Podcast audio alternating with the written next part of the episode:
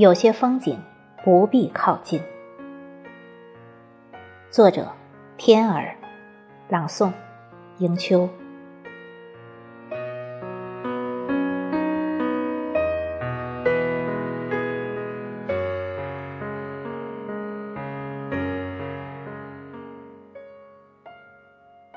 我无意为一朵花流泪，也无意为一朵云挽留。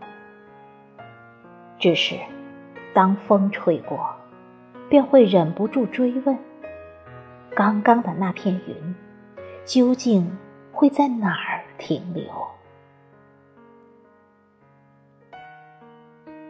我听到阵阵鸟鸣，努力循着声音寻找，结果一无所获。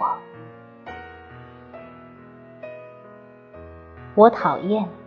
那些蹩脚的把戏和种种粉饰的美好，为什么要把自己置身于一群人里，东张西望，沉默不语，或者是傻傻的笑？看到大海的那一刻，我感受到了它的广阔。